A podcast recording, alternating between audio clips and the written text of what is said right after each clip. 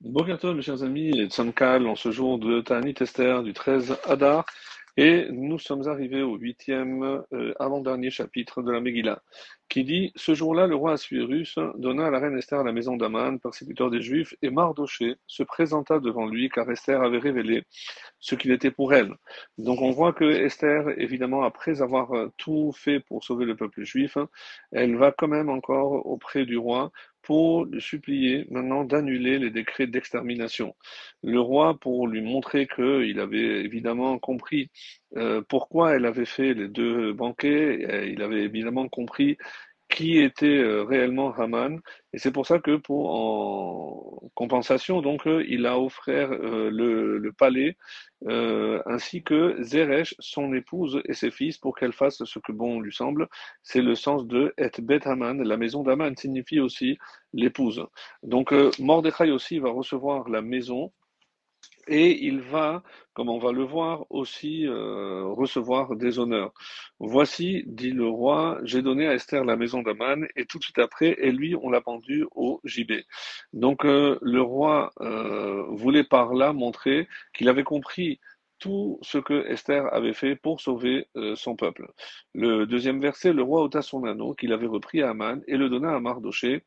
Esther préposa Mordechai à la maison d'Aman comme nous avons vu que le vice-roi était celui qui était le détenteur du sceau royal, jusque alors c'était Haman, et une fois qu'il a été pendu, le roi l'avait récupéré pendant deux mois, et ensuite il a ôté cet anneau qu'il avait repris Haman, et il a donné à Mordechai, en faisant de lui donc son vice-roi, lorsqu'il avait vu qu'il était toujours de bons conseils, et qu'il avait toujours agi pour le bien du royaume et du roi. Esther donc a dit à, Mordechai, prends cet argent et va réparer le préjudice que euh, nos ennemis ont causé aux Juifs. Le troisième Verset, Esther parla de nouveau au roi et se jeta à ses pieds en pleurant. Elle le, supplia d'écarter le mal fait par Haman, l'Agagite et le projet qu'il avait formé contre les Juifs. Puisqu'il y avait une règle, à savoir qu'une fois qu'il y avait des lettres qui avaient été signées par le sceau royal, on ne pouvait évidemment les annuler ou les révoquer. Et donc ils étaient face à un problème, comment faire pour annuler les premières lettres.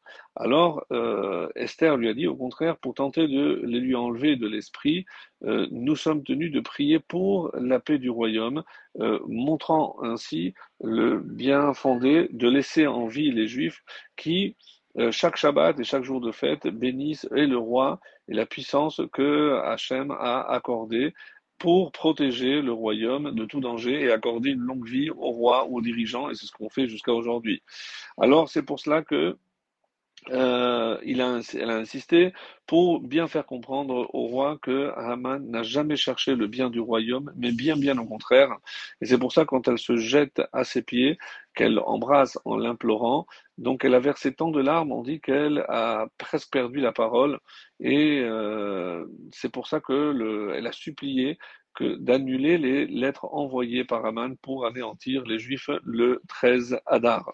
Le, les versets suivants, le suivant, le roi tendit à Esther le sceptre d'or.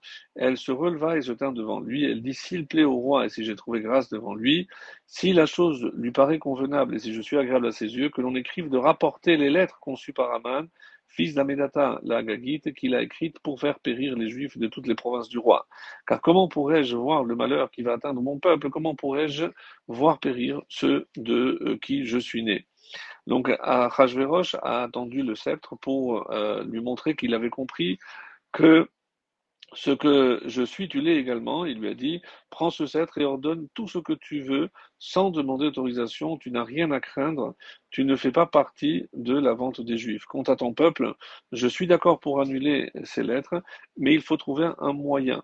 Donc, euh, comment trouver maintenant la possibilité d'annuler et euh, en comprenant que euh, le seul souci de Esther, c'était évidemment de sauver son peuple.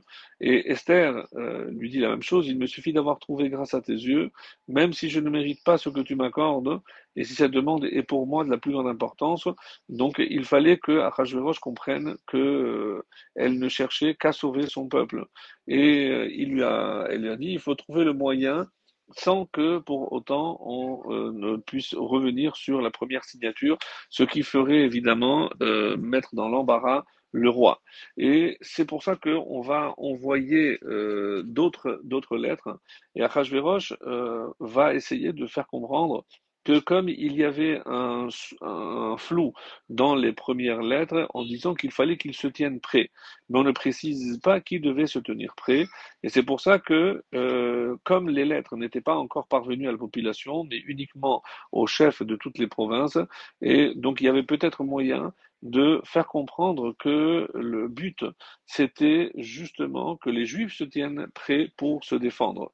Comme on le voit euh, dans les versets suivants, le roi Achashverosh dit à la reine Esther et à Mordechai, le juif, Voici, j'ai donné à Esther la maison d'Aman, et lui, on l'a pendu au gibet pour s'être attaqué aux Juifs. Quant à vous, écrivez en faveur des Juifs comme bon vous semblera au nom du roi, et scellez avec l'anneau royal, car ce qui a été écrit au nom du roi et scellé avec l'anneau royal ne peut être révoqué. Donc il fait tout pour mettre en place euh, un stratagème pour annuler les premières lettres et surtout pour sauver le peuple juif. Comme ça, Achashverosh leur dit, les gouverneurs des provinces vont obéir sans aucun doute aux lettres d'Aman parce qu'ils savent qu'il était vice-roi. Mais ils vont apprendre maintenant qu'il a été pendu comme un, vulgaire criminel, ils comprendront que je ne l'estimais pas et ne feront pas cas des instructions. Par, car s'il est condamné à mort, comment euh, écouter ce que euh, avait, il avait euh, demandé de faire?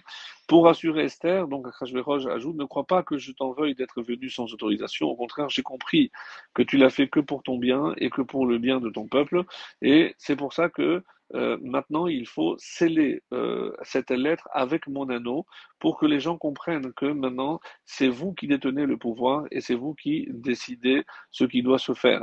Euh, sachez que le roi avait demandé à Man, son vice-roi, d'envoyer en son nom une lettre pour laquelle il lui avait remis son sceau et son anneau, mais Aman l'a trompé et a écrit que tout le monde devait tuer les Juifs. Lorsqu'il a pris cela, le roi a ordonné de le pendre pour s'être attaqué aux Juifs. Et une lettre pareille, donc, aurait de quoi faire réfléchir même aux pires ennemis des Juifs. Le but d'Achashverosh est évidemment de semer le doute dans les esprits en disant d'un côté que les peuples se tiennent prêts à détruire les Juifs et de l'autre côté que euh, ceux-ci devaient tuer leurs ennemis.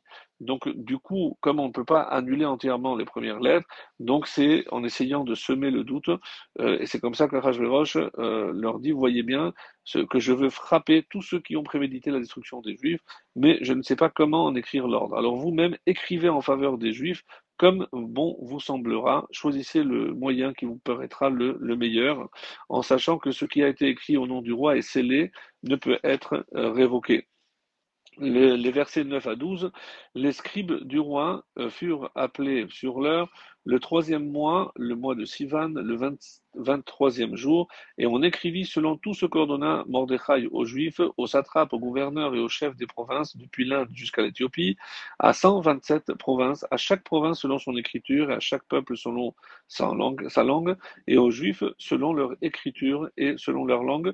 Il écrivit au nom du roi Achashverosh, et c'est là avec l'anneau royal. Il envoya des lettres par des courriers chevauchants, des coursiers rapides, disant que le roi permettait aux Juifs dans chaque ville de se rassembler et de défendre leur vie, d'anéantir, tuer et faire périr toute troupe d'un peuple ou d'une province qui les persécuterait y compris femmes et enfants, et de piller leurs biens. Cela en un seul jour, dans toutes les provinces du roi Achashverosh, le treizième jour du mois, du douzième mois, le mois de Hadar. Donc il fallait agir vite parce que les ennemis des Juifs, évidemment, n'allaient pas attendre la, la, bonne date. Et c'est pour ça que les lettres furent écrites, comme le texte le dit, le 23 Sivan, au bout donc de 70 jours d'angoisse. C'est les seuls 70 jours, disent nos maîtres, que Haman a vraiment régné. Haman a été pendu le 16 Nissan, mais nous avons vu que Mordechai et Esther avaient préféré attendre avant de parler au roi pour euh, ne pas l'importuner. Donc on a commencé à écrire donc ces rois et pour les envoyer, Mordechai pour éviter aussi d'être soupçonné d'envoyer une lettre fausse, il a attendu le retour des, courriers dépêchés par Haman qui avait mis trois mois à faire le, le voyage aller-retour. Et si on utilisait ces mêmes courriers, pour montrer que c'était en quelque sorte euh, une sorte de, de contre-ordre. Et c'est comme ça que ces, euh, ces lettres allaient parvenir pour que, euh, comme c'est précisé, qu'ils soient prêts pour ce jour-là, le 13 Adar, et qui devait être prêt? Eh ben, les Juifs pour se défendre. Par contre, s'ils étaient sauvés et se venger de leurs ennemis le 13 Adar, le jour qu'Aman avait tiré au sort, celui où il avait vu qu'il pourrait vaincre les Juifs, eh bien, alors il serait convaincu que véritablement il y a eu un miracle. Les derniers versets, une copie de l'écrit qui devait être promulgué comme loi dans chaque province fut portée à la connaissance de tous les peuples afin que les Juifs se tinssent prêts pour le dix jours à se venger de leurs ennemis. Donc, voulant exterminer euh, justement tous les ennemis, donc, grâce à cette lettre, il pouvait, comme le contexte, le, contenu de cette lettre, prospérer en pain. Nous avons dominé beaucoup de peuples et régné sur les habitants de la mer et de la terre. Ce n'est pas euh, l'arrogance qui nous rendra plus grands, mais l'humilité. Nous nous conduirons toujours pacifiquement pour être l'égal de tous ceux qui habitent notre royaume. Mais il y a des hommes proches du trône, chargés des affaires, qui sont les ennemis des Juifs. Donc, ça, c'est le début de la lettre. Et voici donc comment euh, Mordechai, en envoyant cette lettre, a prouvé qu'il ne cherchait que le bien, le bien-être de, de, tout le royaume. Les Juifs aiment tous les peuples, honorent tous les rois et font le bien à tous les puissants de la terre. Vous devez être pacifiques et amicaux envers eux et les aider à ne pas tomber entre les mains de leurs ennemis.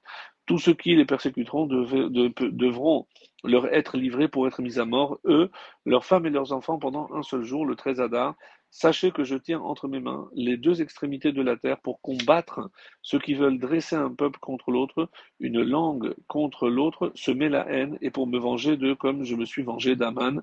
Ma volonté est que tous les peuples soient égaux et que règne la paix et l'amour dans tout mon royaume. Donc c'était la lettre signée par Achashverosh.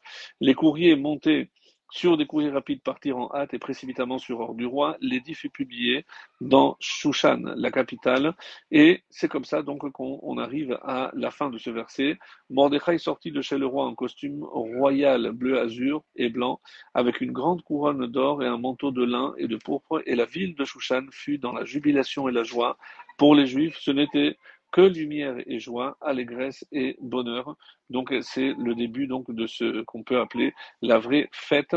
Et c'est pour ça que Esther, la tzadékette, qui euh, regardait par la fenêtre, car il ne convenait pas qu'une reine se mêle au peuple, donc euh, lorsque Mordechai l'a vu, il lui a dit, béni soit Hachem qui nous a, nous a pas livrés en pâture à leurs dents. Et elle a répondu, mon secours vient d'Hachem qui fait le ciel et la terre.